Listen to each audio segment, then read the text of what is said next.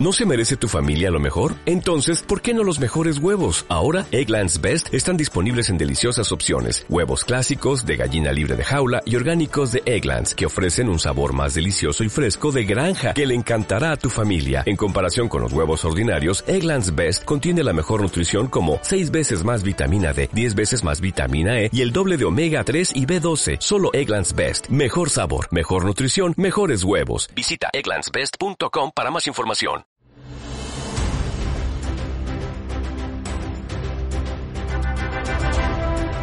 Gran parte de la tecnología actual para la gestión de la diabetes apunta hacia la automatización total. ¿Qué dispositivos existen en la actualidad? ¿Qué veremos en los próximos años? De ello nos viene a hablar la doctora Marga Jiménez.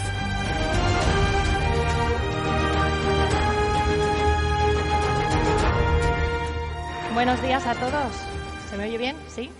Eh, gracias a la organización, en primer lugar, sobre todo a Ángel, a Medtronic y a todos vosotros por estar aquí. Es un lujo poder estar en este foro y me siento muy responsable eh, de poder retransmitiros un poco el resumen de qué es lo que ha pasado en los últimos años y de este camino que hay hacia la automatización en todos los sistemas, desde aquello convencional, más de bomba sensor, donde nada se comunicaba, hacia un futuro que ya está aquí, donde la primera generación de páncreas artificial híbrido la vamos a tener ya en consultas y esto va a ir cada vez a más y esperemos que en pocos años podemos estar enseñando aquí sistemas cada vez más automáticos.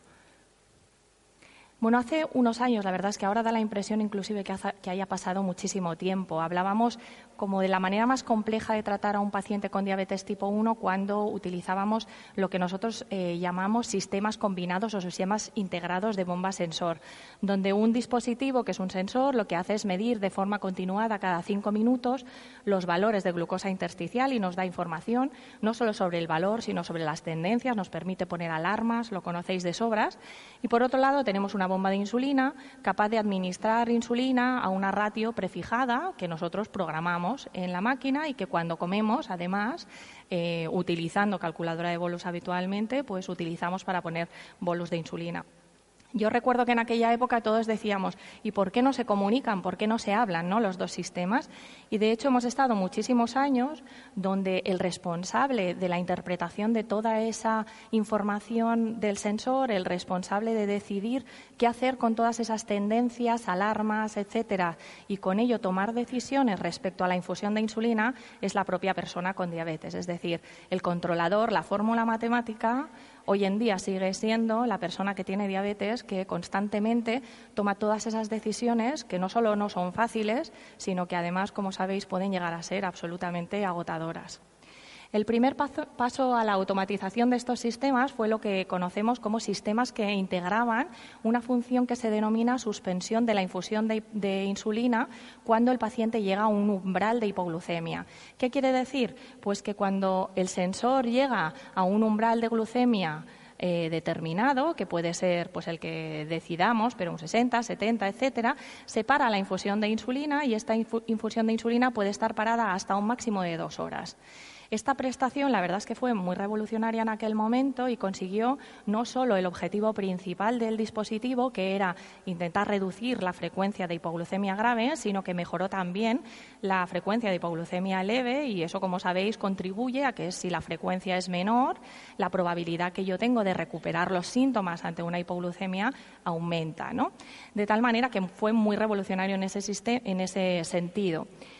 Sí que es cierto que el sistema no reiniciaba la infusión de insulina teniendo en cuenta lo que ocurría con la glucosa, sino que la reiniciaba independientemente de cómo estaba la glucemia al cabo de dos horas como máximo.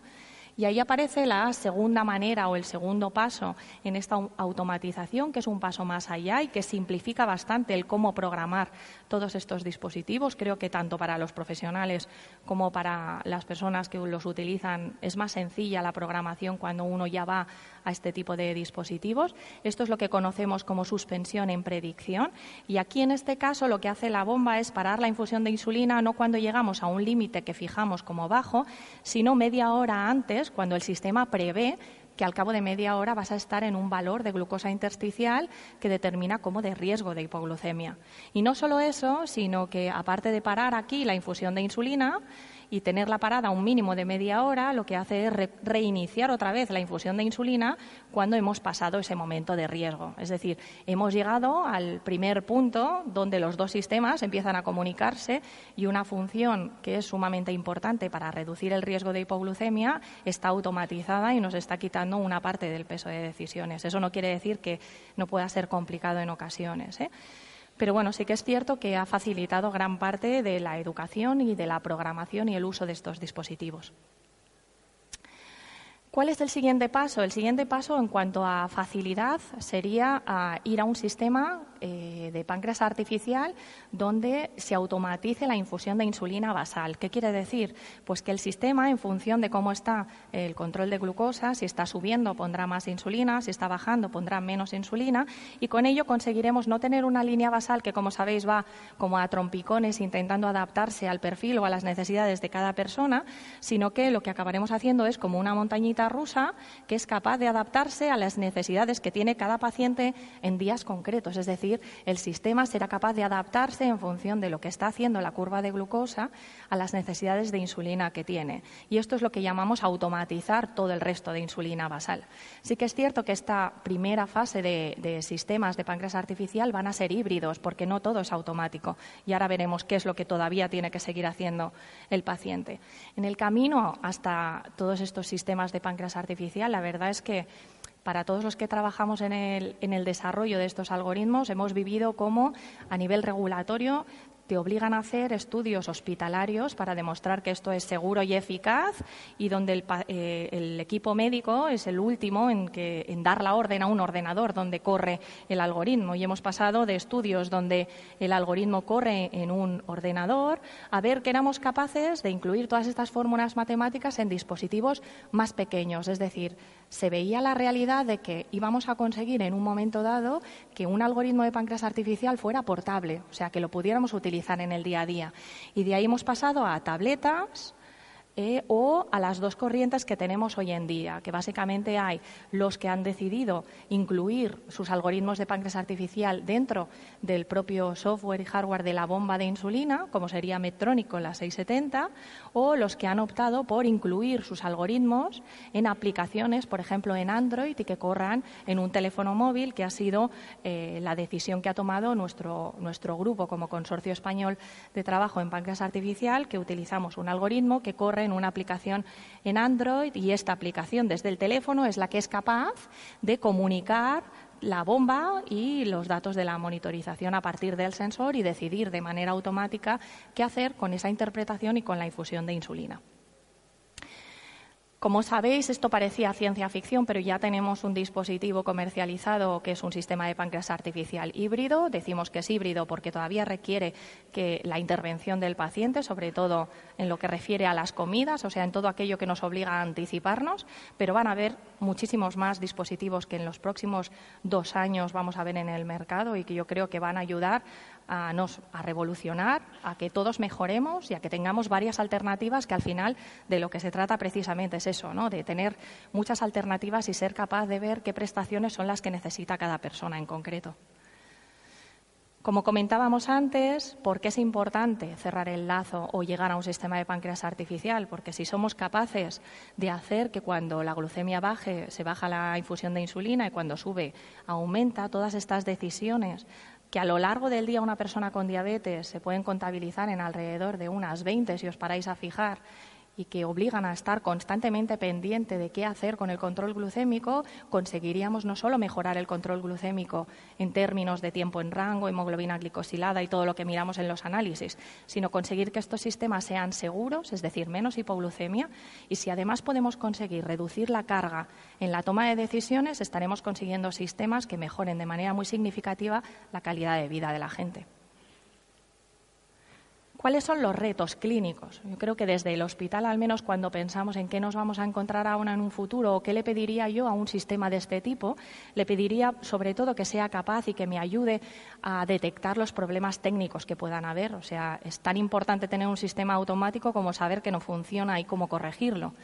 Y la segunda cosa es ser capaz de controlar todas aquellas perturbaciones que ocurren durante el día y que, como sabéis, afectan tanto al control glucémico. La noche es mucho más sencilla, pero durante el día ocurren un montón de cosas que afectan a la glucemia. ¿no? Las más conocidas y en las que más trabaja la gente es en el control de la ingesta y la actividad física, pero hay muchísimas otras ah, perturbaciones, como puede ser el estrés, la medicación o inclusive las fases del ciclo menstrual, que de manera individual pueden llegar a afectar muchísimo a algunos pacientes. Y esto es lo que todavía no acaba vamos de tener controlado, pero lo estará seguro. Por otro lado, también es un reto clínico saber qué tenemos que hacer nosotros como equipos de atención. Nos vamos a tener que adaptar en formación, en capacitación, en saber cuántas personas necesitamos y con qué características y qué formación para atender a este tipo de pacientes y probablemente inclusive cambie la manera de atender a la gente. ¿no? Quizá pasamos más a un formato más no presencial, eh, más virtual, más de cursos online, no sé, me imagino un futuro totalmente distinto. Obviamente todo esto pasa y se hablará a lo largo del día porque exista financiación. Si no hay financiación no vamos a ver estos dispositivos con frecuencia. Si no vemos estos dispositivos, los médicos no aprendemos. Si no tenemos experiencia, nos es difícil dar feedback. ¿no? O sea, al final va un poco, vamos todos en la misma línea. Y por último, ¿qué pacientes son los, los mejores candidatos? Esto a día de hoy no lo sabemos porque no tenemos evidencia y tendremos que saber qué requisitos tienen que tener a nivel de educación terapéutica. ¿no? Decíamos que estos sistemas tienen que ser híbridos porque a día de hoy estos sistemas nos obligan a anticiparnos en determinadas situaciones, sobre todo en lo que refiere a las comidas, es decir, tengo que contarle al sistema que voy a comer y cuánto. Seguramente se flexibilice mucho y se simplifique la manera de contar los carbohidratos, que ya me parecería un éxito. Ah, pero va a ocurrir exactamente lo mismo con la actividad física. Si yo le digo al sistema que voy a hacer actividad física, seguramente el sistema opte por parar la infusión de insulina y es posible que inclusive me aconseje que coma unos minutos antes de hacerlo. ¿no? Tendremos que demostrar que además el sistema es seguro para que si me olvido de hacer todo eso, el control glucémico sea suficientemente bueno. Así que, ¿cómo me imagino el futuro? Yo me imagino el futuro donde los controladores o estas fórmulas matemáticas seamos capaces de construirlas y personalizarlas a cada uno de los pacientes con diabetes que tenemos. Me imagino utilizando técnicas de inteligencia artificial con sistemas que sean capaces de aprender cómo se comporta el control glucémico en cada uno de mis pacientes y que sepan exactamente qué le ocurre cuando trabaja, cuando es un día festivo, cuando cambian las fases del ciclo menstrual, cuando tiene estrés o cuando está enfermo y que sepa exactamente cómo tiene que automatizar la insulina en esas situaciones y me imagino, ¿por qué no?, utilizando otra serie de dispositivos que sean capaces de darnos más información, como por ejemplo información que nos ayude a detectar de manera automática que estoy haciendo ejercicio físico o que estoy comiendo, por ejemplo. Así que, bueno, lo único que esperamos es que en poquitos años eh, podamos hablar no solo de un dispositivo, sino de muchos y ojalá podamos estar nosotros como consorcio también aquí enseñándoos qué hemos podido conseguir y ojalá en un futuro muy cercano no solo tengamos buenos resultados, sino que podamos ver nuestro, nuestro dispositivo como una alternativa más para toda la gente que tiene diabetes. Así que muchas gracias a vosotros por vuestra atención.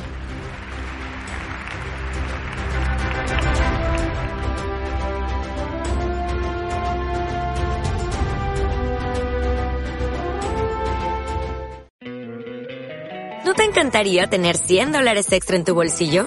Haz que un experto bilingüe de TurboTax declare tus impuestos para el 31 de marzo y obtén 100 dólares de vuelta al instante. Porque no importa cuáles hayan sido tus logros del año pasado, TurboTax hace que cuenten. Obtén 100 dólares de vuelta y tus impuestos con 100% de precisión. Solo con Intuit TurboTax. Debes declarar para el 31 de marzo. Crédito solo aplicable al costo de la presentación federal con TurboTax Full Service. Oferta sujeta a cambios o cancelación en cualquier momento.